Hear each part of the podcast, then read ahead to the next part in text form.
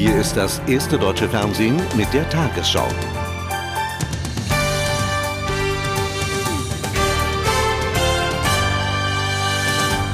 Guten Abend, meine Damen und Herren. Die größte Erweiterung in der Geschichte der EU ist besiegelt. Auf dem Gipfel in Athen setzten die 25 Staats- und Regierungschefs der alten und neuen Mitgliedstaaten heute ihre Unterschriften unter die Beitrittsverträge.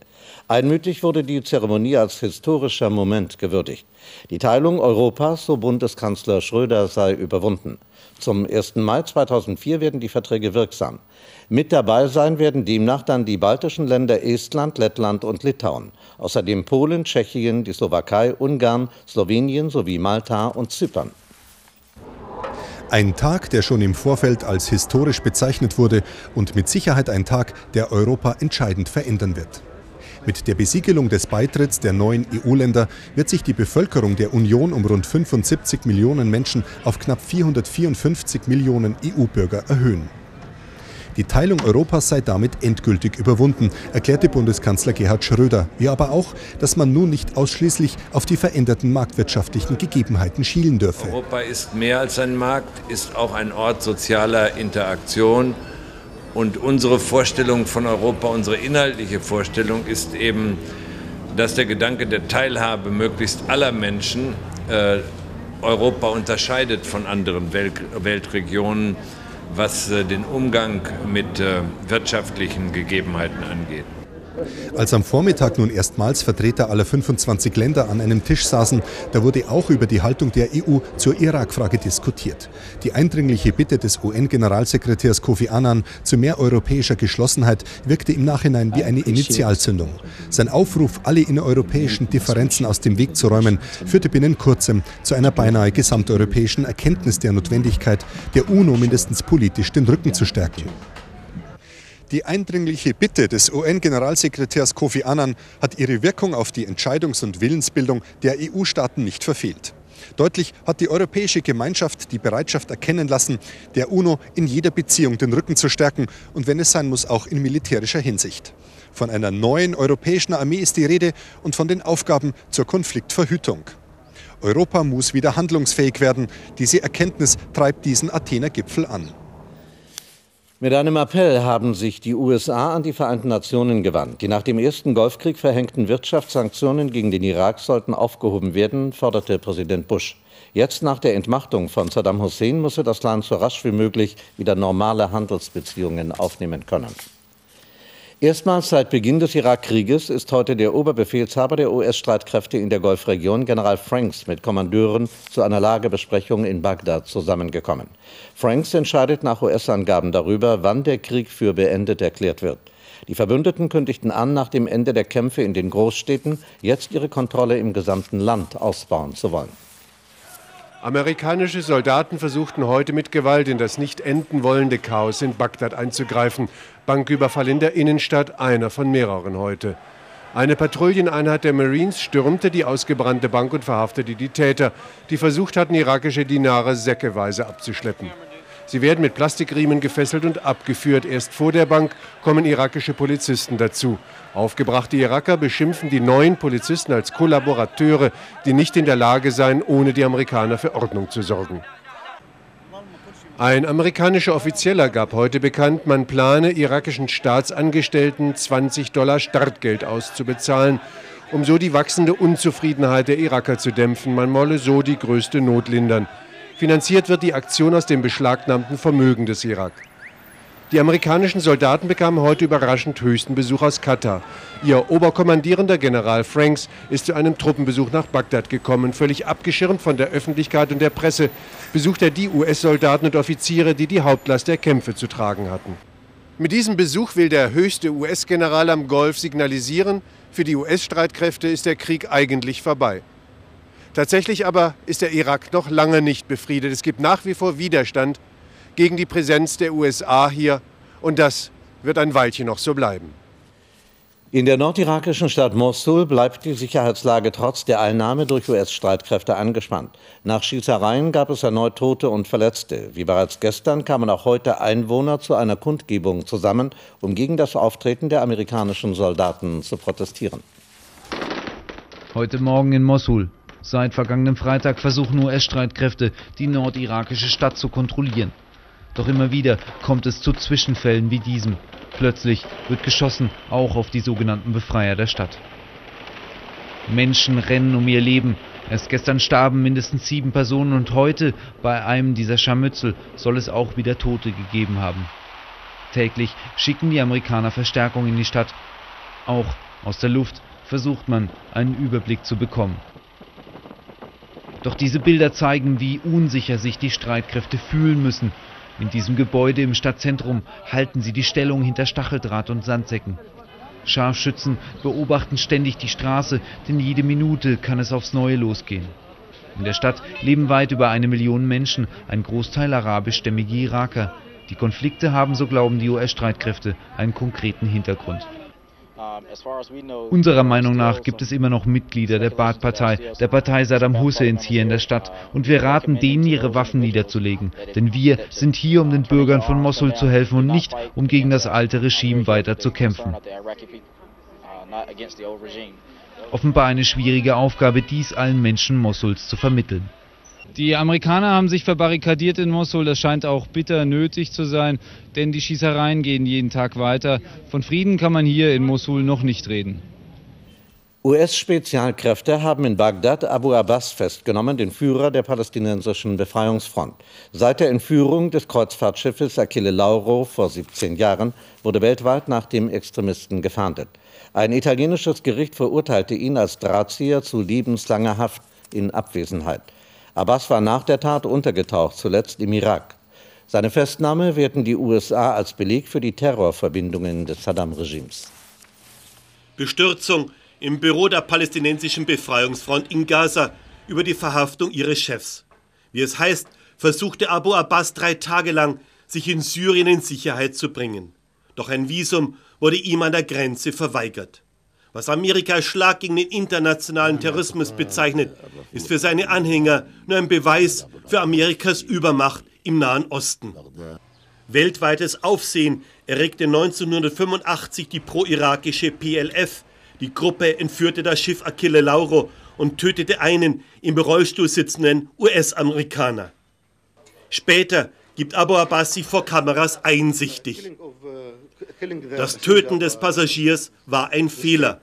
Und diesen Fehler folgten andere Fehler von uns, aber auch von den Amerikanern. Herzliche Umarmung. Abu Abbas ist ein langjähriger Weggefährte von Yasser Arafat und zusammen führten sie eine Wende unter den Palästinensern herbei. Weg vom Terrorismus hin zu pragmatischen Verhandlungen.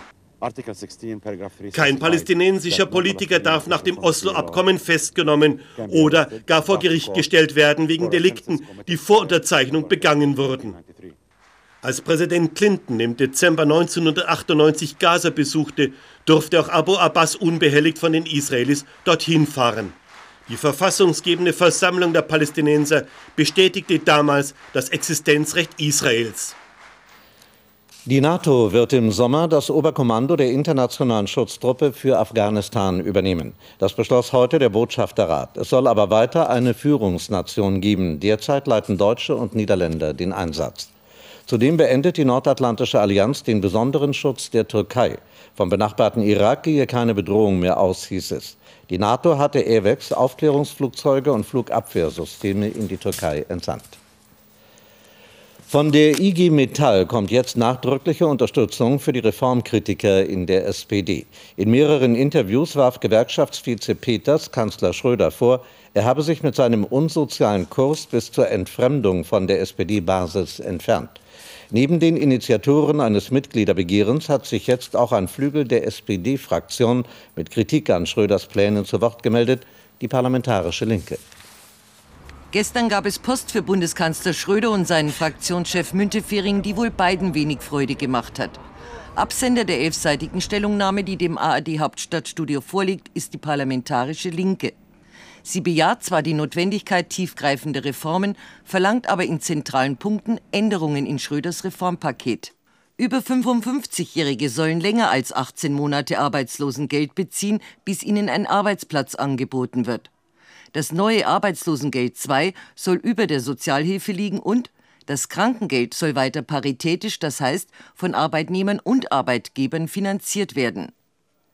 Die Parlamentarische Linke ist eine Gruppe von etwa 100 SPD-Abgeordneten. Ihre Sprecher wie Michael Müller und Gernot Erler sind als stellvertretende Fraktionsvorsitzende in die Machtstrukturen der Regierungspartei eingebunden. Im Unterschied zu den zwölf Rebellen, die die Mitgliederbefragung in Gang gesetzt haben, geben sie sich moderater. Wir hoffen, dass äh, diejenigen, die das Mitgliederbegehren äh, unterzeichnet haben, wissen, um was es geht und möglicherweise auch ihre Position modifizieren. Die Linke in der SPD-Fraktion ist gespalten. Schröder muss jetzt also parteiintern an zwei Fronten kämpfen. Gegen die radikalen Abweichler und gegen die gemäßigte, aber politisch einflussreiche parlamentarische Linke. In China sind vermutlich mehr Menschen mit SARS infiziert als offiziell gemeldet. Zu dieser Einschätzung kommen Experten der Weltgesundheitsorganisation WHO. Allein in Peking geht die Organisation von bis zu 200 Verdachtsfällen aus. Unterdessen bestätigte die WHO in Genf, dass der Erreger von SARS jetzt eindeutig identifiziert sei. Es handele sich um einen Coronavirus, der zuvor noch nie bei Menschen gefunden worden sei. Blick in ein Pekinger Krankenhaus. Hier werden SARS-Patienten behandelt. 21 Krankenhäuser der chinesischen Hauptstadt wappnen sich für die hochinfektiösen Kranken. Den bisher diagnostizierten SAS-Patienten geht es in Peking gut, so das Urteil der WHO-Experten nach fünf Tagen Inspektion.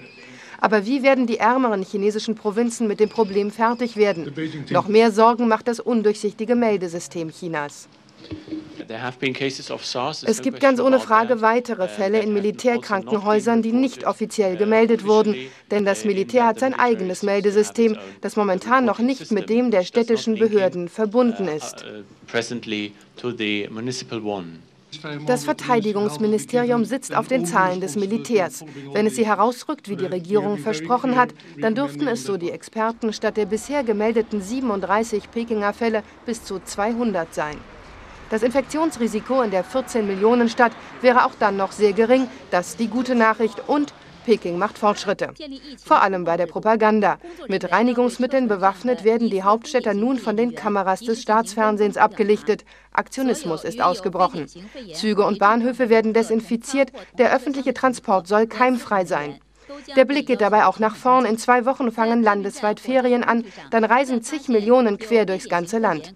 Das Virus könnte so auch noch in die Provinzen getragen werden, die es bisher angeblich verschont hat. Im Fall des ermordeten Geschwisterpaares Tom und Sonja fahndet die Polizei nach zwei dringend tatverdächtigen Männern. Die beiden wohnten in Eschweiler, dem Heimatort der Kinder.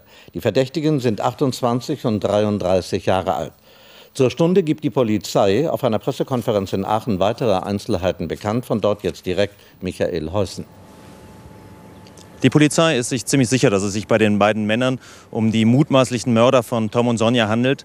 Es wurde Haftbefehl wegen Mordes gegen beide Männer erlassen. Sie sind jetzt zurzeit noch flüchtig. Die beiden Männer kommen wie die Kinder aus Eschweiler.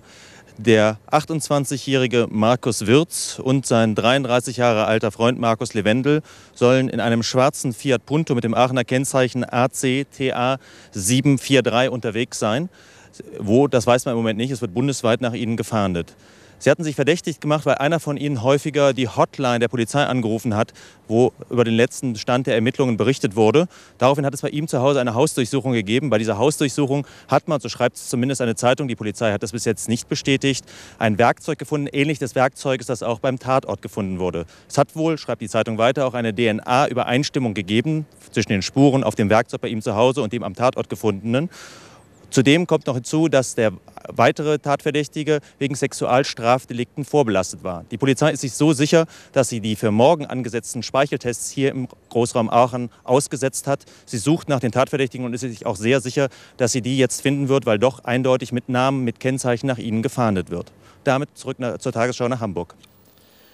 Wolfgang Steiert wird neuer Bundestrainer der deutschen Skispringer. Der bisherige Co-Trainer beerbt Reinhard Hess, der am Wochenende wegen Unstimmigkeiten zurückgetreten war. Hess soll sich nach Angaben des Deutschen Skiverbandes künftig als Cheftrainer um Nachwuchs und Trainingsmethodik kümmern.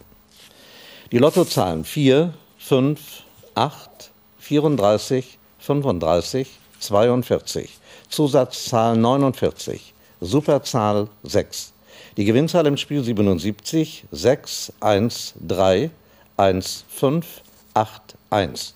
Die Gewinnzahl der Lotterie Super 6 5 7 3 8 1 2. Diese Angaben sind wie immer ohne Gewähr.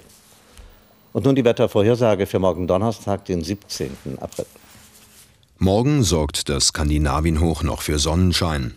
Aber an seiner Ostseite zieht ein kleines Tief nach Mitteleuropa, das uns zu Ostern kühlere Luft, Wolken und Regenschauer bringt.